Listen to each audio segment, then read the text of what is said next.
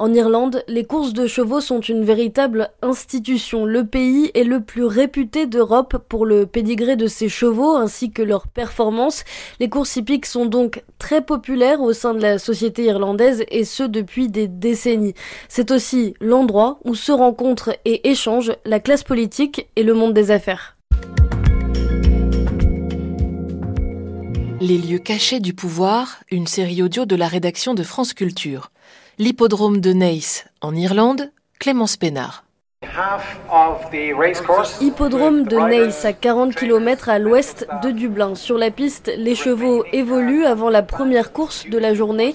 3000 personnes ont fait le déplacement selon John Osborne, directeur du patrimoine génétique de Horse Racing Ireland. Pour accéder aux loges, nous prenons l'escalier principal décoré d'une gigantesque fresque de photos retraçant l'histoire de Naas. L'hippodrome fête ses 100 ans cette année et il a toujours été question de politique. President Patrick Hillary, who was President of Ireland, Voici Patrick Hillary, ancien président irlandais. Il mène sa jument gagnante, Seskin Bridge, après qu'elle ait remporté sa course, ce symbole du chef de l'État impliqué dans les courses. C'est quelque chose dont nous sommes très fiers et ça continue encore aujourd'hui. Car les politiques l'ont bien compris, en Irlande, les courses de chevaux sont un endroit pour promouvoir ses idées et gagner les votes des citoyens, un possible tremplin pour des politiciens en campagne. On a le temps de s'asseoir et discuter. La nourriture et les boissons, c'est une partie importante de la journée aux courses. C'est donc un lieu de rassemblement où les gens peuvent interagir.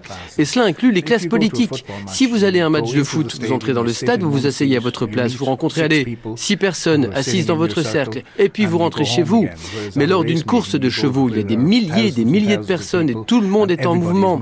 On peut rencontrer tellement de personnes différentes. C'est une année importante, vous le savez peut-être, pour la politique en Irlande, car nous avons des élections locales en juin et la possibilité d'une élection générale à un moment donné. Donc, à chaque occasion où les politiques peuvent rencontrer un grand nombre de personnes, évidemment, ils vont en tirer le meilleur parti.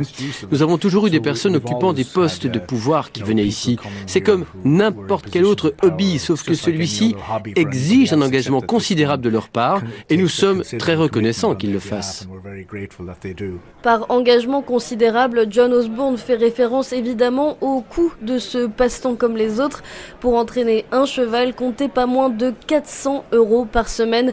Si l'on veut véritablement s'investir dans le monde des courses, mieux vaut donc avoir de l'argent, beaucoup d'argent. Ainsi, la plupart des grands hommes d'affaires irlandais sont impliqués dans cette industrie. Michael O'Leary, PDG de Ryanair, possède l'écurie Gigginstown. JP McManus, sa fortune est estimée à 2 milliards d'euros, possède lui l'écurie Martinstown. Le propriétaire et éleveur le plus riche d'Irlande n'est autre que le magnat de l'industrie John Magner. Il a fondé l'écurie Coolmore dans le sud du pays, écurie dont les revenus de la saillie des chevaux s'élèvent à 97 millions d'euros chaque année. John Magner a progressivement accumulé de vastes étendues de terre pour agrandir Coolmore.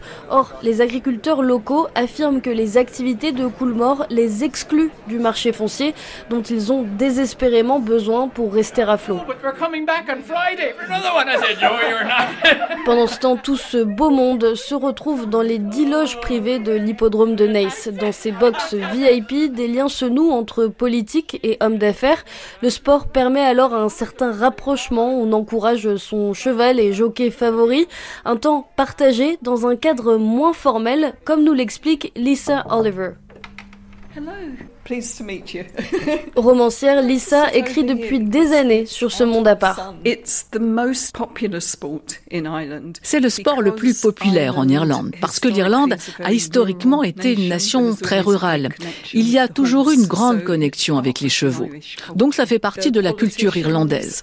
Les politiciens et les personnes influentes, étant donné que les courses de chevaux sont si populaires, ne peuvent pas ne pas être impliqués d'une manière ou d'une autre. Ils sont invités dans les loges privées, lors des grandes courses, tout ça de manière non officielle.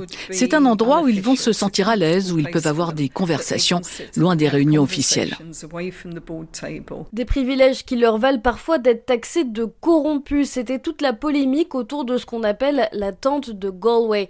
Fianna Fáil, parti politique de centre droit, organisait chaque année une collecte de fonds lors des courses de Galway, une ville à l'ouest de l'Irlande. Cette collecte, sous une grande tente, donc, était fréquentée par de riches riches promoteurs immobiliers qui déboursaient volontiers jusqu'à 4000 euros pour une table. Suite à des rumeurs de pots de vin et d'allégations selon lesquelles Fianna Fáil était bien trop proche de l'industrie de la construction, le parti a finalement décidé de mettre fin à cette collecte en 2008. Le cheval favori là, c'est un cheval français, il s'appelle Mr Policeman. Retour aux courses avec John. Sa cote est à 8 contre 11. Ça signifie que si vous pariez 11 euros et qu'il gagne, vous recevrez 8 euros de gain. Nous allons donc l'observer avec attention. Le Ivan à qui John dit bonjour, c'est Ivan Yates, ex-ministre de l'Agriculture, qui a ensuite créé une entreprise fructueuse de paris sportifs. Cette combinaison de la politique et des courses de chevaux est incarnée par un autre personnage, cette fois une femme, Emma Moran, présidente du conseil d'administration de Goffs, une entreprise de vente aux enchères de chevaux. Lisa Oliver à nouveau. Son père était l'ancien premier ministre irlandais, Charles. Il a introduit un statut fiscal, exempt d'impôts, pour les fermes d'élevage en Irlande. Un statut en place de 1969 jusqu'en 2008. Ça a été d'une importance énorme pour maintenir les meilleures lignées de chevaux dans le pays et consolider la position de l'Irlande comme deuxième dans le monde de cette industrie, juste derrière les États-Unis. Les courses hippiques rapportent près de 2 milliards et demi d'euros à l'économie irlandaise. Ainsi, selon l'ISA, les courses sont un tel pilier économique dans le pays que les professionnels du secteur peuvent avoir une influence significative sur les décisions politiques.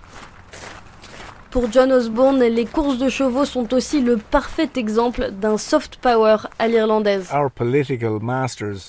Nos dirigeants apprécient les liens que ça crée, l'accès que ça leur offre dans des endroits lointains lors de visites diplomatiques au Japon, à Hong Kong ou dans les États du Golfe. C'est une diplomatie douce, les courses de chevaux rassemblent les gens et leur fournissent un sujet de conversation. Ça brise la glace.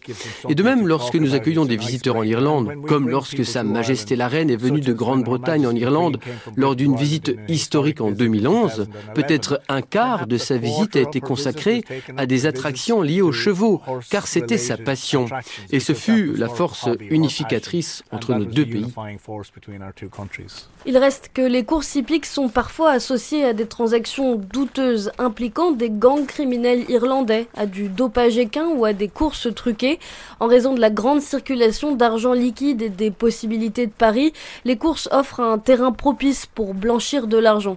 À cette question, John Osborne répondra simplement que la vigilance est de mise.